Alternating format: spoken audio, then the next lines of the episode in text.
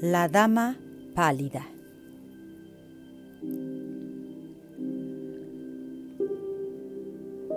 Soy polaca, nacida en Sandomir. Al principio de la historia que ahora voy a narrar corría el año de 1825 y tenía lugar entre Rusia y Polonia una de esas guerras que parecen querer agotar toda la sangre de un pueblo. Mi padre se había sublevado contra el nuevo zar y ya apenas le quedaban un centenar de caballeros de los treinta mil que al principio tenía bajo su mando.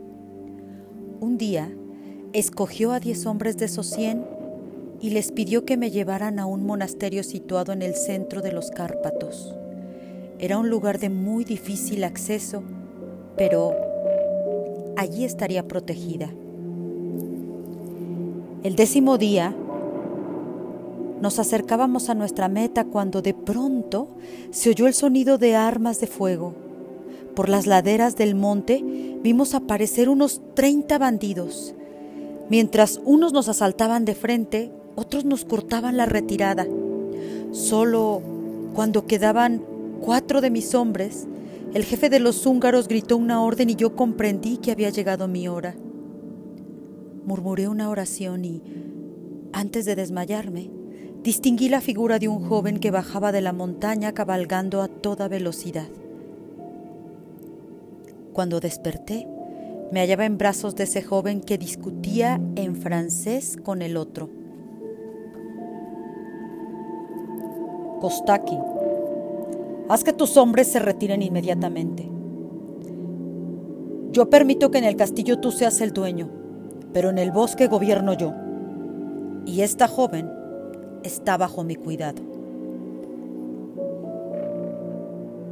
Cederé Gregoriska, pero solo si aceptas que la joven sea llevada al castillo, pues es bella y quiero hacerla mía. Será conducida al castillo, pero entregada a nuestra madre, y no la voy a abandonar, dijo mi protector.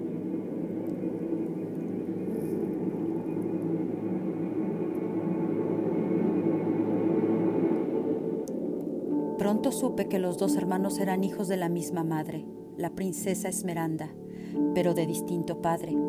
Gregoriska, de cabellos rubios y hermosos ojos azules, era hijo legítimo de un príncipe eslavo. Kostaki, en cambio, era el hijo adúltero de un conde mitad griego y mitad moldavo, y había heredado sus feroces ojos negros. La princesa me recibió en el castillo con la mayor hospitalidad, tratándome como a una hija, y pronto se hizo evidente que los dos hermanos estaban enamorados de mí, cada uno a su manera. Yo enseguida prefería a Gregoriska. Esmeranda, sin embargo, tenía una clara predilección por su hijo Kostaki y cada noche al despedirse de mí con un beso en la frente me, me susurraba en francés para que pudiera entenderla Kostaki ama a Eduvigis.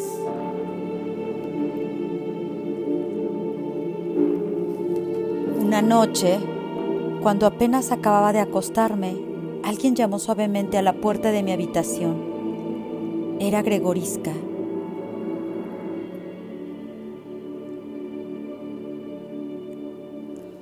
Mi vida y la vuestra dependen de esta conversación, me dijo.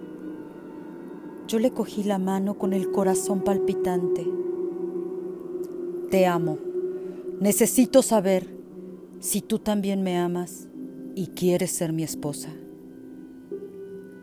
Claro que te amo, le dije.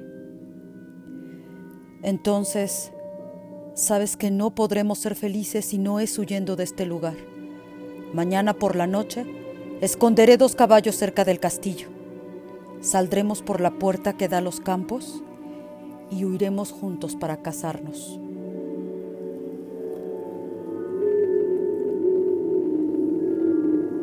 Con un beso sellamos nuestro pacto y nos despedimos.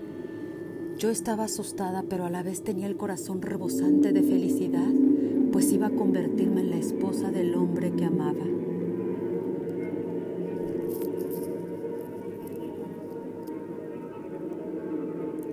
A la mañana siguiente, Gregorisca se despidió anunciando que regresaría al anochecer.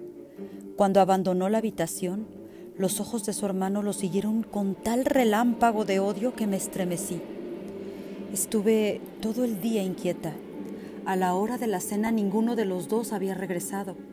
Se oyó ruido de pasos y una silueta apareció en la oscuridad. Era Gregorisca, pero estaba pálido como un cadáver y con solo verlo supe que había ocurrido algo terrible. ¿Dónde está tu hermano? preguntó su madre.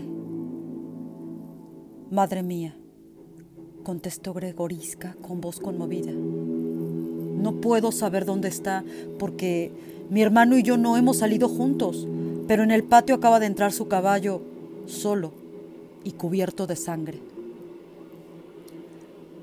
Horas más tarde, un cortejo fúnebre trajo el cuerpo de Kostaki, que fue hallado sin vida en el bosque. Smeranda se arrodilló junto a él y llamó a Gregorisca. Hijo mío, le dijo, necesito saber que darás muerte al asesino de Kostaki. Júrame que vas a vengarte. Gregorisca puso la mano sobre el cadáver y dijo, Juro, madre, que el asesino morirá. En ese momento vi que los ojos del cadáver se abrían clavándose en los míos, más vivos que nunca. Creí que iba a desmayarme, pero Esmeranda se acercó a mí y me tomó de la mano. Aquella noche, cerca de las nueve, sentí un escalofrío de terror al tiempo que me vencía un gran sopor y caía profundamente dormida. Por la mañana Desperté muy débil y con el cabello sumamente alborotado y mi cuello adolorido. Me acerqué al espejo y lo primero que me sobresaltó fue la palidez de mi rostro. Después descubrí en el cuello dos pequeños pinchazos como como picaduras de insectos. Cada noche experimentaba los mismos síntomas Debilitada pasaba el día entero en mi cuarto. Una mañana vino a verme Gregorisca. Se quejó de que la vida sin mi amor le era insoportable y me dijo que pensaba retirarse a un monasterio. Yo le juré que lo seguía amando y le expliqué lo que ocurría desde la muerte de Kostaki.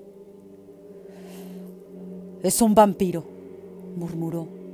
Al oír de sus labios el temor que ya anidaba en mi alma me eché a llorar. Él me abrazó y juró que sabía la manera de vencerlo. Aquel mismo día nos casamos en secreto y el sacerdote entregó a Gregorisca una espada santa. Por la noche, él se escondió detrás de la cama mientras yo fingía dormir. De pronto, la puerta se abrió y apareció Kostaki. Estaba pálido como un cadáver y la sangre brotaba de su herida. Yo no te ataqué, le gritó Gregorisca. Tú te arrojaste contra mi espada corriendo al encuentro de la muerte. No soy culpable y tu misión no es divina sino infernal. Has salido de la tumba como un vampiro y a ella volverás. Tras estas palabras, atravesó su corazón con el acero bendito y todo terminó.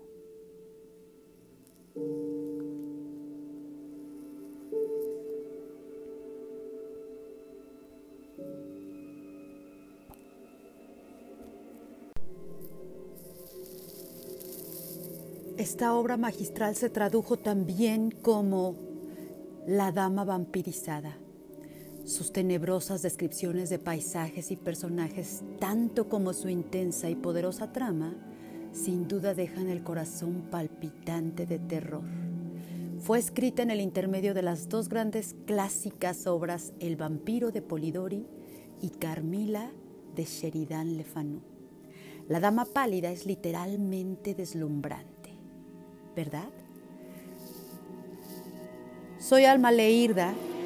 No dejes de acompañarme en la siguiente historia de terror gótico, Honor de Vampiro, un cuento árabe de las mil y una noches, en esta temporada de vampiros.